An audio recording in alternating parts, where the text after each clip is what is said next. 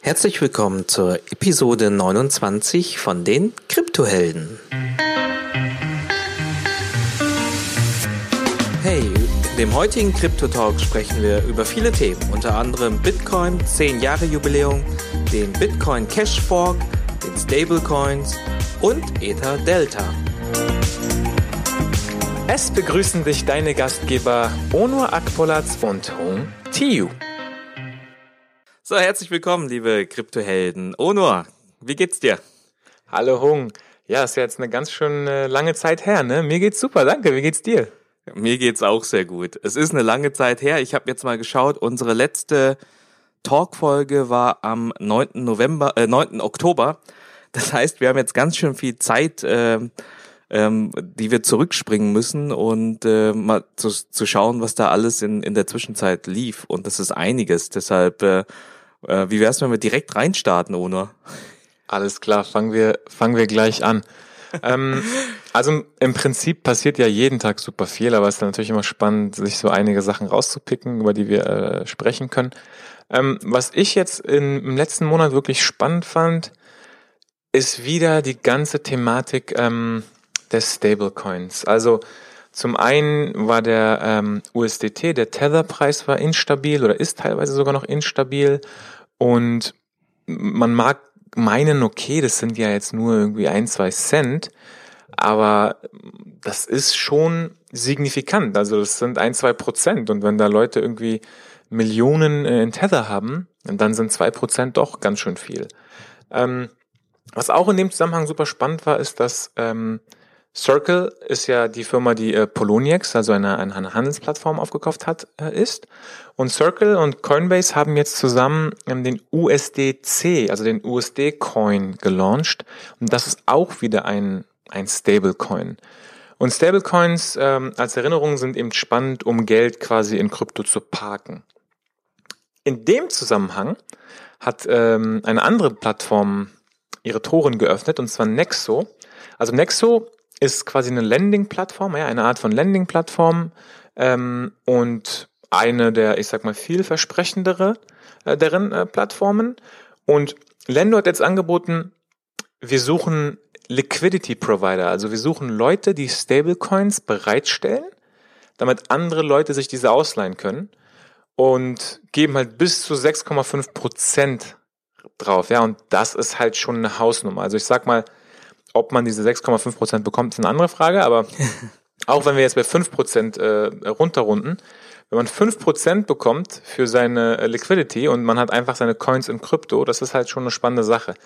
Gleichzeitig muss man dazu sagen, die Coins bleiben äh, stabil, ne? also da wird da wird es keine Wertentwicklung geben, aber quasi für die für das konservative äh, Bucket, also es besteht immer noch das Risiko, dass die Coins in Krypto sind und die Wallets gehackt werden und so weiter, aber der Preis, wenn man eben dem Mechanismus vertraut, sollte stabil bleiben. Und das ist eigentlich ganz interessant als Hedge.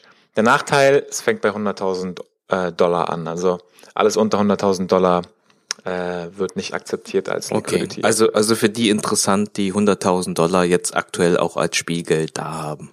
Genau. Alright. Ähm, genau, also das war so ein Bucket, die ganzen, die ganzen Stablecoins. Ich meine, was wir mit aufgreifen können, und ein schönes Beispiel ist eigentlich gerade der aktuelle Markt. Ähm, ich wollte eigentlich über Monero Bulletproofs sprechen, zumindest es kurz erwähnen. Und wir werden jetzt äh, auch aufgrund, dass wir so viele Themen haben, jetzt nicht so in die Tiefe gehen in dieser Folge, aber ähm, die Folge, die äh, das Release der Bulletproofs hatte, war, dass die Transaktionskosten äh, und damit zusammenhängend auch die Geschwindigkeit erheblich also die Transaktionskosten wurden erheblich gesenkt und das Netzwerk wurde sehr, sehr effizient. Und wie hat der Preis reagiert, Hung? Sag's mir.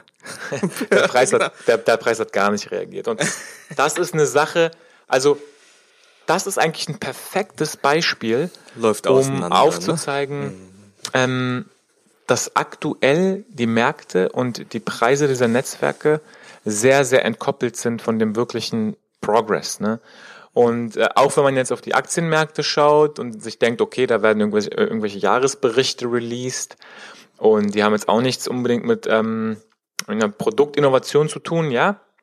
Aber ich, ich finde es halt krass, weil das war eine der signifikantesten äh, Verbesserungen diesen Jahres und der Preis hat einfach mal null reagiert. Ne? Also man merkt wirklich, wir sind so früh, also da machen noch nicht viele mit, beziehungsweise die, die die Märkte kontrollieren wollen, sind einfach immer noch so mächtig, dass da jetzt ein paar Käufe gar keinen Unterschied machen. Das finde ich äh, super spannend. Und ja, in dem Zusammenhang, die Märkte sind auf jeden Fall gecrashed. Äh, sehr, sehr positiv in, in dem Sinne, dass ähm, die Korrektur weitergeht. Also wir wollen ja alle ähm, irgendwann mal das, das Ende sehen und eine, in eine stabile Phase kommen.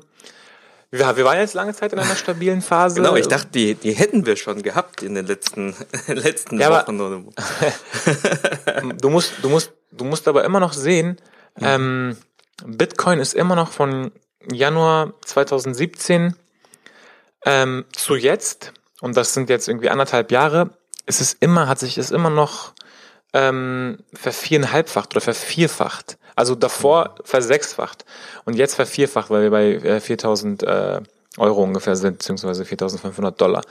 Und das ist immer noch sehr viel. Und wenn sich Bitcoin jetzt bei 3000 oder bei 4000 einpendelt ähm, und wir nochmal eine Ver sagen wir mal, Zehnfachung, wie wir es ja Ende 2017 hatten, hat, hätten, dann wären wir bei 40.000 Dollar. Also das ist, das ist immer noch sehr, sehr viel. Von daher, ähm, die Korrektur ist schon okay. Und wie gesagt, also die einzige Strategie, äh, die man äh, beim Investieren verfolgen kann, äh, ist einfach Dollar Cost Averaging, einfach jeden Monat den Dauerauftrag weiterlaufen lassen und äh, ähm, schön den Durchschnitt runterbringen, ähm, mit Spielgeld natürlich. Und dann hat man eben, dann ist das eine gute Sache, dann hat man bei 3.000, 4.000 äh, Euro nämlich noch einen Bitcoin bekommen und das, mhm. äh, glaube ich, werden wir ja in einigen Jahren nicht mehr sehen. Von daher, das ist ähm, das ist eine gute Sache, finde ich, dass die Korrektur weitergeht. Ohne wenn man sich so anschaut, gerade in den letzten Tagen, wie die Korrektur erfolgt ist, wenn man so irgendwie sagt, hey, man hat, man hat jetzt irgendwie ein, zwei Wochen das ganze Krypto-Thema gar nicht verfolgt und man wacht irgendwie auf und dann sieht man irgendwie, dass der Bitcoin-Preis bei, bei 4000 äh, Euro liegt. Ähm, was, was sind denn so die, die Gründe, die man, die man sich so rückblickend in den News durchlesen kann, um das irgendwie halbwegs nachvollziehen? Auch wenn du gerade ein super Beispiel genannt hast, bei, bei, also, bei, bei Monero, dass das vielleicht nicht zusammenhängt, aber wie könnte man sich denn das erklären? Die Gründe aus meiner Sicht ähm, sind zweierlei. Zum einen bedarf es gar nicht so viel Kapital, den Bitcoin-Preis äh, crashen zu lassen. Wenn jetzt ein großer Miner zum Beispiel ähm, komplett die Reserven auscashen würde und große Miner haben Tausende von Bitcoin, ähm, dann würde eben das zu dieser Preiskorrektur führen. Ja, der Miner wählt sich eine Exchange aus, ähm, sucht sich eine Summe, setzt seine Order, verkauft ab. Äh, die Arbitrage-Bots sorgen dafür, dass alle Exchanges gleichzeitig schon gleichzeitig runtergehen und der Miner verkauft eben ab, bis er abverkauft hat und, und, und äh, dann sind die Märkte gecrashed. Wenn jetzt nicht genügend Leute wieder nachkaufen äh, und, die, und die Orderbooks mit Buy-Orders füllen, dann geht, der, dann geht der Preis eben nicht hoch. Und der Grund, warum die Leute kaufen oder nicht nachkaufen, ist eben äh, ja, zum einen Psychologie und zum anderen kann man sich aber eben auch die Charts anschauen. Also viele Leute machen ja Technical Analysis, TA, und da sieht man eben, wo gibt es denn Support oder wo gibt es Resistenz. Und mhm. Support bedeutet einfach, ähm, wenn man sich in der Vergangenheit die Preisentwicklung anschaut, dann kann man reproduzieren, also nachvollziehen, wo die Leute gekauft haben und wie viel, also was für ein Volumen. Und die Idee dahinter ist einfach, wenn ich bei ähm, äh, 4000 Euro den Bitcoin damals gekauft habe, dann ist für mich diese Marke wichtig, weil das ist mein Einkaufspreis. Ähm, das heißt, wenn der Preis jetzt bei, weiß ich nicht, äh, 3800 ist, dann würde ich mir schon Sorgen machen. Oh, jetzt habe ich ja schon Geld verloren. Jetzt, äh, was passiert hier gerade? Und je nachdem, wie eben diese Psychologie funktioniert, kann man eben schauen, okay, guck mal, da waren 100 Millionen Dollar damals, ist wahrscheinlich nichts, äh, aber als Beispiel, ähm, Kaufvolumen, ja, bei diesem Preis und jetzt ähm, können wir daraus ungefähr errechnen, das ist der Support. Beziehungsweise Man kann sich auch in der Vergangenheit äh, anschauen, wie oft der Preis so runtergebounced ist. Und wenn es eine gewisse Marke gibt, die nie durchbrochen wurde, wie zum Beispiel die magische 6000 Dollar Marke, die oft gehalten hat, dann kann man eben da auch reproduzieren. Guck mal, bei 6000 Dollar haben die Leute immer nachgekauft. Also da war so viel Support da, dass der, dass der Preis nicht unter 6000 Dollar gegangen ist, über die letzten sechs Monate zum Beispiel. Und dann zieht man eben so eine Linie und weiß, anhand des Volumens, da wurden irgendwie zwei, drei Milliarden Bitcoin immer wieder gekauft. Und da, daraus schließt man wahrscheinlich, wenn der Preis darunter geht, werden wieder so viel Bitcoin gekauft, weil eine gewisse Anzahl von Leuten oder Akteuren dort eben kauft und das eben glaubt. So, wenn jetzt so eine signifikante Marke durchbrochen wird, dann herrscht natürlich Panik, weil dann ist es, oh, warum? So, jetzt geht noch weiter runter, dann verkaufe ich meinen Teil lieber auch noch mit. Und dann ist da immer so ein luftleerer Raum, wo es dann einmal so eine schöne Kerze nach unten gibt, wo alles crasht, bis äh, wir irgendwo ankommen, wo wir zuvor nicht runtergegangen sind. Ja, zum Beispiel jetzt 4200 Dollar. Und bei 4200 Dollar gibt es jetzt wieder eine andere Gruppe, die sagt, oh, das ist aber mein äh, Bottom, jetzt kaufe ich hier mal ein. Also long story short, ähm, solange es Käufer gibt irgendwo, wird dieser Preis halten, halt mit einem gewissen Volumen natürlich. Und das Gleiche, was ich gesagt habe, gibt es auch aber für die Resistenz. Also man könnte jetzt auch hm, analog sagen, äh, sobald der Bitcoin 7000 Dollar erreicht, gibt es immer Leute, die abverkaufen, weil sie glauben, das ist jetzt ein super Preis, sie haben bei 3000 gekauft, sie wollen jetzt ihre, ihren überverdoppelten Gewinn mitnehmen. Und so kann man sich eben diese Charts anschauen und reproduzieren, wie die Märkte reagieren, reagieren werden. Aber so als Faustregel, wenn ein, wenn ein wichtiger Support bricht, dann bricht er richtig, ne? dann, dann kracht's richtig runter. Viel, ähm, äh, ja, sorry, du hattest noch einen zweiten Punkt. Nee, eigentlich nicht. Also das ist so, was ja. auf den Märkten passiert. Also ich, ich glaube, es geht weiter und das, wie gesagt, ich finde es gut. Und ich glaube, so bis Q1 nächsten Jahres, ja, Januar, Februar, März, so März, April, vielleicht Anfang Q2, könnte ich mir vorstellen, dass wir so den Boden finden werden bei, ja, so 2.000, 3.000 Euro, sage ich mal, ganz grob. Das ist so mein, das wäre, so meine Vorstellung, weil dann sind wir, dann sind wir wieder bei dem, ja, ich sag mal, in Anführungszeichen normalen Preis angekommen, äh, die mit der normalen Entwicklung 2017 also diese, diese, dieser verzögerte Preisanstieg nach dem Coin-Halving, den wir ja immer sehen. Also wenn sich der, wenn sich der Block-Reward von Bitcoin halbiert, da eben von 25 auf 12,5 2016, ähm, dann verzögert der Preisanstieg von 1000 auf 3000, das ist ja alles noch okay. Und dann eben diese verrückte Welle, die halt gar keinen Sinn gemacht hat.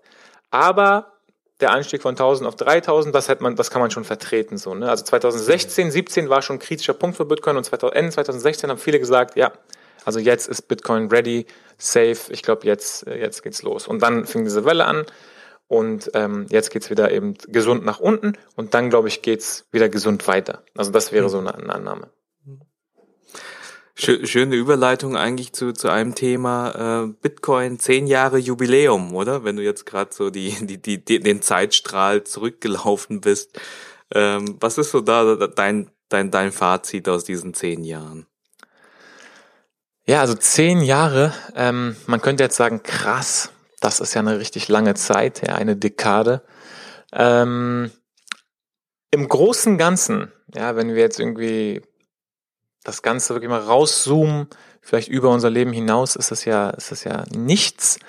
Und das Internet nach zehn Jahren hat sich, also es war wirklich sehr, sehr ähnlich. Es hat sich gerade so, das Ökosystem hat sich gerade so ähm, etabliert. Am Anfang, als das Internet erfunden wurde oder das ARPANET, je nachdem, wo man die Grenze zieht, ja, da gab es Protokolle, da gab es irgendwie ein paar Wissenschaftler, die ähm, sich äh, Daten hin und her geschickt haben bis eben ähm, in Zürich, ja, äh, unser, unser Professor eben das WWW quasi äh, veröffentlicht hat, was zum Beispiel dort ein, einer der Durchbrüche war und irgendwann wir die E-Mail hatten, so auf ähm, dem SMTP-Protokoll zum Beispiel. Und bis das kam, das, ist, das hat auch ungefähr so zehn Jahre gedauert und, und da sind wir gerade.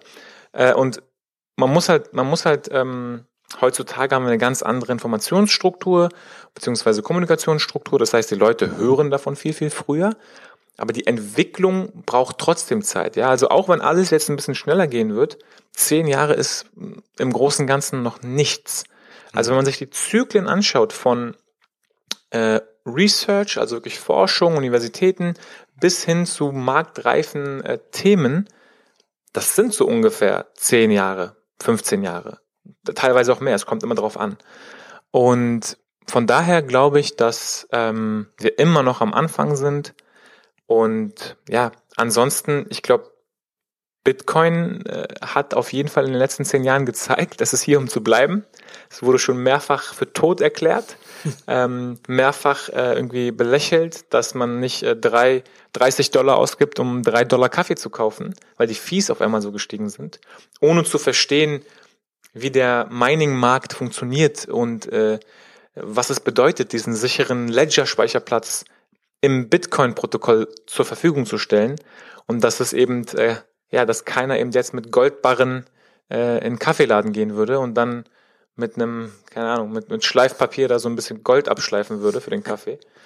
Also das ist wirklich die Analogie, weil Bitcoin hat sich verändert und Bitcoin ist einfach ein Hochsicherheitsledger. Und mhm. das ist wirklich als Tresor zu betrachten. Und ähm, es gibt andere Ledger und andere Netzwerke, die nicht diesen Anspruch haben. Und damit kann man eben seinen Kaffee kaufen. Eines dieser anderen Projekte wäre vielleicht Bitcoin Cash, was auch ein interessantes Thema ist. Genau, wie, wie ähm, alt ist eigentlich Bitcoin Cash geworden jetzt?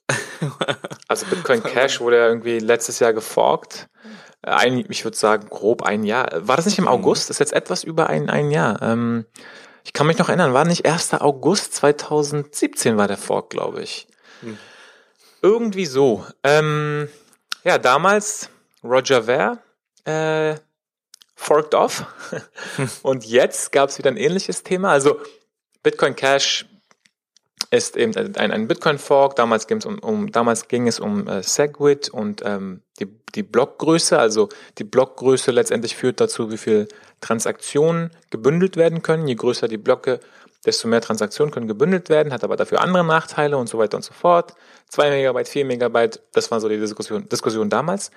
Diesmal ging es um was anderes, ist eigentlich auch gar nicht so wichtig, aber das Bitcoin Cash Lager, also Jihan Wu, äh, Bitmain, der größte Miner der Welt, die größte Mining-Firma der Welt, zumindest was wir offiziell sehen, ähm, und Roger Ver, eben die Bitcoin Cash Fraktion. Es gab eben eine Veränderung des Protokolls beziehungsweise einen Vorschlag.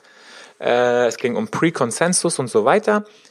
Und der Fake Toshi Craig Wright, der sich selbst als Satoshi Nakamoto äh, proklamiert, ähm, der war diesmal nicht damit einverstanden. Und der ist diesmal off-geforkt. Also der hat einfach, das ist einfach weggeforkt. Und zum einen ist das halt wirklich schön zu sehen, weil ein Fork ist immer was Gutes. Ein Fork ist, ich stimme mit deiner Entscheidung nicht überein und ich gehe meinen eigenen Weg, an den ich glaube. Und das ist positiv, also das, da kann man nichts gegen sagen. Und das ist auch das Schöne in, in dem äh, Blockchain-Space. Man kann einfach wegforken, ja. Aber ich meine, Craig Wright ist halt ein kompletter Psychopath aus meiner Sicht. Und jeder, der ihn auf Twitter verfolgt, kann ihn nicht ernst nehmen. Er war irgendwann mal in Afrika auf einer Konferenz und hat dann so Sachen rausgehauen wie, äh, ich habe mehr Geld als euer ganzes Land zusammen oder so. Und ja, keine, keine Ahnung, ob man mit so jemandem zusammenarbeiten will. Auf jeden Fall gab es diesen Fork und dann, dann ging die Hash Wars los. Und die Hash Wars ging halt darum, okay, welcher Fork kriegt mehr Hash Power? Denn wir wissen ja, je mehr Hash Power, äh, Power, desto länger wird die Chain, also beziehungsweise die Proof of Work ist größer, das Gewicht der Chain ist größer. Und je länger die Chain, diese Chain wird dann als Main Bitcoin Cash Chain akzeptiert werden. Und es gab eben Roger Ware und äh, Jian Wu, die eben Bitcoin Cash ABC oder BCH ABC äh, geforkt haben. Und dann gab es eben Craig Wright, der BCH SV unterstützt hat. Lange Rede, kurzer Sinn. BCH ABC hat kurzfristig gewonnen, beziehungsweise die ähm, längere Chain gehabt. Jetzt ist es wieder gerade knapp. Also es ist noch nicht vorbei. Es, es, es läuft noch quasi. Genau. Und was, was hat denn das für, für Wellen geschlagen auf das gesamte Kryptosystem? Ist das, ist, ist, ist oft als Grund aufgeführt worden, warum es, äh, warum der Preis Bitcoin so gecrashed ist? Kannst du das nachvollziehen? Ja, das kann ich nachvollziehen. Und zwar, ähm, Miner müssen profitabel operieren. Ja, nicht wie jetzt ein Hobby-Miner, der äh, leider allzu oft einfach irgendwas meint und das dann 20 Jahre hält, weil er dann denkt, äh, das will, das wird irgendwann sich verhundertfachen, sind meiner wirklich Geschäftsleute, die sagen, okay, was ist heute am profitabelsten, das meine ich. Das hat aber der äh, äh, Jian Wu jetzt nicht gemacht. Der Jian Wu, um den Fork zu unterstützen, hat eben äh, unprofitabel mit einem Verlust Hashpower von Bitcoin äh, rausgezogen. Und man muss sich jetzt aber äh, vorstellen, diese, diese Mining-Operationen, ähm, die brauchen ja trotzdem, die brauchen ja trotzdem Cashflow, also die haben ja trotzdem Stromkosten und Mitarbeiterkosten. Und eine Annahme wäre jetzt, dass man sagt, vielleicht haben sie jetzt, weil sie eben nicht mehr profitabel genug gemeint haben im Bitcoin-Netzwerk, mussten sie jetzt entweder Reserven auscashen oder die äh, Ökonomie des, Markt, des Mining-Marktes hat sich eben verändert. Ähm, das sind alles so Annahmen, aber letztendlich oder eben die Ungewissheit, was passiert jetzt da mit dem Bitcoin Cash Fork? Ist das jetzt alles doch nur eine Bubble? Ähm, einfach diese Ungewissheit, die bei vielen Retail-Investoren, also bei Leuten wie du und ich, die keine institutionellen sind, einfach für äh, Abverkauf zum Abverkauf führt. Das könnte eben ein Trigger sein. Mhm. Letztendlich wissen wir es nicht. Also Mining ist immer super interessant beim Preis, weil wie gesagt, also die Leute, die meinen, die haben eine Kalkulation und diese Kalkulation muss aufgehen und dann baut man sich über die Zeit eben Reserven auf und in anderen Zeiten muss man Reserven abverkaufen und das ist eben signifikant und kann die Märkte ganz schön zum Schütteln bringen. Was wir im Hintergrund natürlich nicht sehen, sind die OTC-Märkte, die haben das hundertfache Volumen von äh, jetzt unserem äh, Binance-Markt. Also von daher, mhm. das ist äh, so was im Hintergrund, wie das Mining zusammenhängen könnte mit dem Preis. Auf jeden Fall spannende Zeiten, gerade aktuell. Äh, hast du sonst noch Themen, die, die, die interessant waren in den letzten Wochen? Ähm, also das eine interessante Thema ist noch der, die USA und die ähm, SEC gewesen. Und die SEC ist ja der Financial Market äh, Regulator, also der, der Finanzmarktregulator und ist eben zum Schutz der US-Investoren, äh, ist für den Schutz der US-Investoren verantwortlich.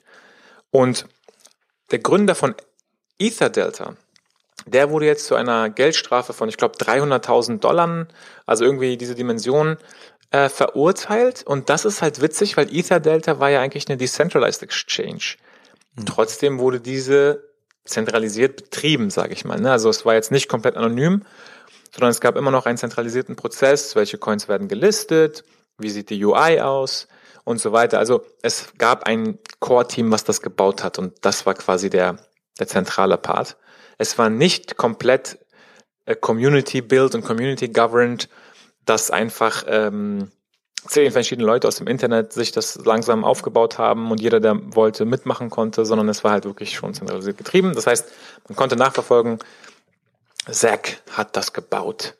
Und ich hatte Zack auch mal in Boston getroffen, echt ein, echt ein cooler Typ. Und ja, der wurde eben verurteilt und das, das ist zum einen ist das halt ein Witz, weil der hat am Tag 300.000 gemacht. Also der hat am Tag 300.000 Dollar verdient. Und ja, zum anderen ist es aber auch ein Signal, auch mit euren Decentralized Exchanges kommt ihr nicht daran vorbei, wenn ihr an US-Investoren was verkauft. Dann müsst ihr euch bitte schon, dann müsst ihr bitte schon reguliert sein zum Schutz der Investoren, damit die eben ausreichend Informationen kriegen, was sie, was sie sich da für Assets kaufen. Also das war, hat ein paar Wellen geschlagen. Mhm. Was, was heißt das dann generell für, für diese Branche Decentralized Exchanges? Ähm, ich glaube, grad, ja. also es gibt zwei Richtungen. Äh, die Ghetto-Richtung und die offizielle Richtung. Die Ghetto-Richtung. Ghetto die Ghetto-Richtung ist, okay, nächstes Mal ähm, launchen wir das noch dezentralisierter, ja. Also auch, auch auf der Ebene Governance genau. und dass, dass da wirklich auf allen Ebenen, nicht nur technisch, sondern auf allen Ebenen. Aber auch technisch noch mehr. Also man muss, noch. Mhm. ja, also man muss halt, ähm, man muss halt äh, bei EtherDelta halt sehen, man hat ja ein Orderbook. Mhm. Und ein Orderbook ist ja, ich habe ein Buy und ich habe ein, äh, ich habe ein Bid und ich habe ein Ask und diese werden ja irgendwo gespeichert. Und das ist ja nicht auf der Chain. Das ist in der ganz normalen Postgres-Datenbank meistens. Und das könnte man jetzt auch dezentralisieren mit eben dezentralisierten äh, Datenstrukturen, auch wenn das wahrscheinlich viel, viel langsamer und ineffizienter wäre oder wie auch immer. Aber zum einen, man könnte es technisch noch besser dezentralisieren und zum anderen müsste man das eben komplett anonym machen und eben auch den Listing-Prozess zum Beispiel community governed machen. Ja, man hat eine neue Exchange, einen Coin dafür und sagt eben, jetzt votet mal mit euren Coins, was wir hier listen wollen.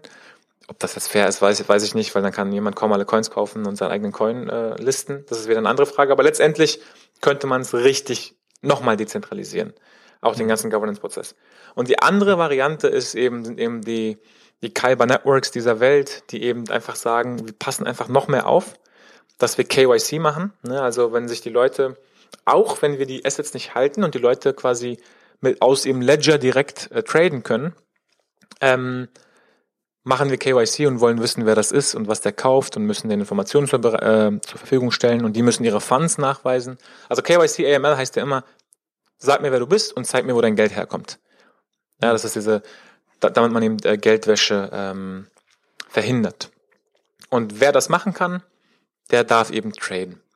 Und wer dann akzeptiert, dass das alles hochriskant ist und man eben Erfahrung hat und äh, vielleicht kennt man das von einem Bankdepot. Also wer mal ein Bankdepot zum Handeln äh, aufgemacht hat, ey, das war so witzig, ne? Da musstest du wirklich, keine Ahnung, zehn Minuten lang ähm, klicken, ja, ich habe schon mal getradet, ja, ich weiß, wie der Finanzmarkt funktioniert, ja, es ist mein Geld, ja, ähm, ich bin mir der Risiken bewusst und so weiter und so fort. Ich fand das voll krass, weil ähm, ja, das war, also es war komplett übertrieben für mich. Aber klar, es gibt ja auch Leute, die vielleicht aufschnappen, oh, Aktien, da hat jemand Geld gemacht, ich kaufe mal irgendwas. Was kenne ich? Keine Ahnung, Telekom. So, also gibt's ja auch Leute, ne? Und man muss halt, äh, also es macht schon Sinn, dass man da die, die Bürger versucht zu schützen und das wird eben bei der regulierten Variante, bei der Nicht-Ghetto-Variante im Kryptobereich auch auch passieren. Also das ist so übrigens eh so ein Makrotrend, den ich äh, im Kryptobereich sehe. Also es gibt zum einen die Original Crypto Anarchists, ja, die Anarchisten, mhm. die sagen, nein, das ist die originale Vision, Freiheit, Privatsphäre, Anonymität, äh, Censorship Resistance, komm mir nicht mit deinem KYC AML Scam, das will ich gar nicht sehen. Und die anderen, die sagen, ja, wir leben eben in einer regulierten Welt und müssen mit den Gesetzen ähm, konform sein und complien. Und wir agieren eben gemäß der Gesetze in den verschiedenen Jurisdiktionen und bauen das eben so auf, wie das ganz normal in der alten Welt aufgebaut werden muss. Und das, was ich jetzt so, so mitnehme, ist, äh, du musst dich entscheiden, entweder gehst du den einen Weg oder den anderen, aber Ether Delta war irgendwas dazwischen, so halb dezentralisiert, nicht über alle Ebenen und dann schlägt halt das Gesetz zu. Ne? Genau, also als, als ist, eine, ist eine coole Analogie. Also als Projekt musst du dich entscheiden. Als ja. Bürger kannst du in beiden Welten schwimmen, sozusagen. Mhm. Mhm. Genau. Sehr ich schön. Hab, ich habe äh, vielleicht nur noch mal einen, äh, ich weiß, du musst gleich los rum, aber vielleicht noch mal einen ganz kurzen Nachtrag. Ich habe gestern mit einem äh, Steuerberater noch mal gequatscht und der hat, äh, also für Unternehmen auch noch mal echt interessant, wie der das betrachtet hat und hat halt eben einmal aufgezeigt, wie man wirklich auch on-chain diese ganzen äh, Wertflüsse und Steuern komplett automatisieren könnte. Und das ist diese, diese Thematik der, der Steuererklärung, die ja, also ich glaube, für alle Menschen auf der Welt mega nervig ist. Mega. Jetzt ist ja wieder, jetzt ist ja wieder die Zeit, äh, ein Monat, Leute, äh, let's go.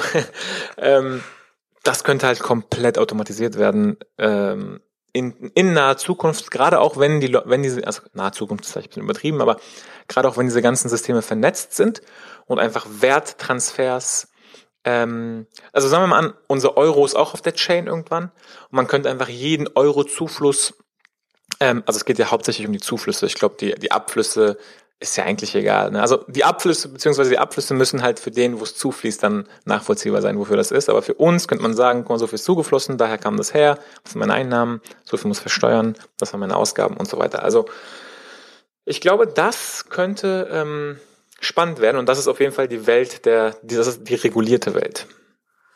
Ah, das wäre schön, wenn ich in die Welt noch mitbekommen würde, dass sich der, die Steuererklärung automatisch erstellt. Ja.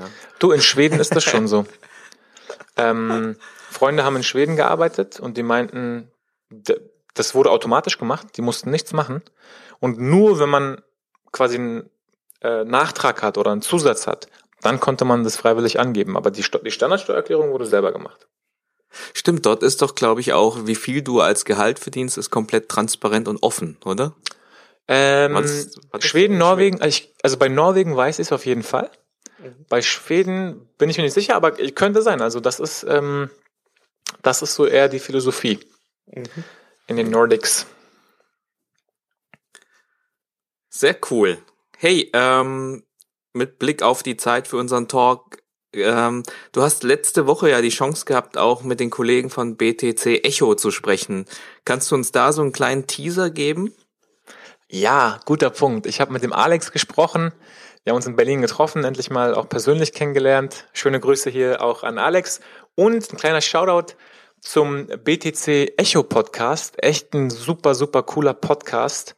Ähm, das äh, Equipment und das Studio auf jeden Fall nochmal eine eine Order äh, professioneller als das Kryptohelden-Setup und da habe ich mir auch einiges abgeguckt. Danke dafür nochmal für die Tipps. Ähm, und da haben wir über Blockchains ohne Coin gesprochen. Wow. Und ja, das ist ja immer wieder so ein Thema, ne? Ich ja, glaube ich an die Blockchain, ja. ich mhm. glaube an die Blockchain, aber Krypto ist mir suspekt. Mhm. Und das, ob das der richtige Ansatz ist, das äh, werdet ihr in der Folge erfahren. Ah, spannend. Also für alle, die mal ähm, Argumente sammeln wollen ähm, gegen oder für Blockchains ohne Coins, ob das Sinn macht, äh, Stichwort Hyperledger, Stichwort äh, Corda R3, äh, äh, für die ist dieser Podcast sehr interessant. Genau. Super cool. Wann kommt der raus? Ich glaube, der kommt ähm, Dienstag raus.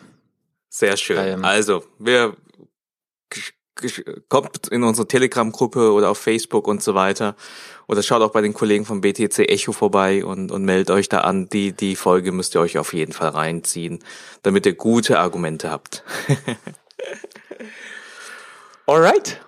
Onur, also vielen Dank für den Abriss. Ich glaube, wir müssen das in kürzeren Zyklen machen, weil die Themen, es geschieht so viel, das ist jetzt mein Fazit draus. Also äh, es geschieht so viel in dieser Welt und äh, Kryptowelt und ich glaube, wir, wir müssen da in regelmäßigen äh, Abständen das erst durchgehen. Äh, weil sonst, weil ich glaube, wenn man wirklich vier Wochen äh, das nicht macht, dann hat man ungefähr 20 krasse Themen, die passiert sind, gefühlt. Und es ist schon, zeigt nochmal die Geschwindigkeit, die hier aufgenommen wird. Ne? Ja, also und wir mussten eben entsprechend Themen auch einfach rauskürzen. Ne? Rap Bitcoin, Starkware Race 30 Millionen, Pipapo, also wir haben auch vieles rausgekürzt, aber es war, glaube ich, ein ganz guter Mix. Ja. Und äh, ich bedanke mich für die für die Infos äh, und ich freue mich auf auf den BTC Echo Podcast. Äh, und ich an euch auch. Zuhörer, vielen Dank fürs Reinhören und ja, bis zum nächsten Crypto Talk beziehungsweise ähm, wir werden der nächst, die nächste Episode, die wir jetzt rausgeben werden nach dem BTC Echo Podcast, äh, wird eine Einmal-Eins-Folge sein, wo wir uns fokussieren auf das Thema Konsensusalgorithmus. Das Zum 28. Mal angekündigt, aber jetzt gezwungen. nee, aber jetzt, jetzt, jetzt müssen wir durchziehen. Alles klar. Absolut, ja. Also, in dem Sinne, macht's gut. Ciao, Leute. Ciao.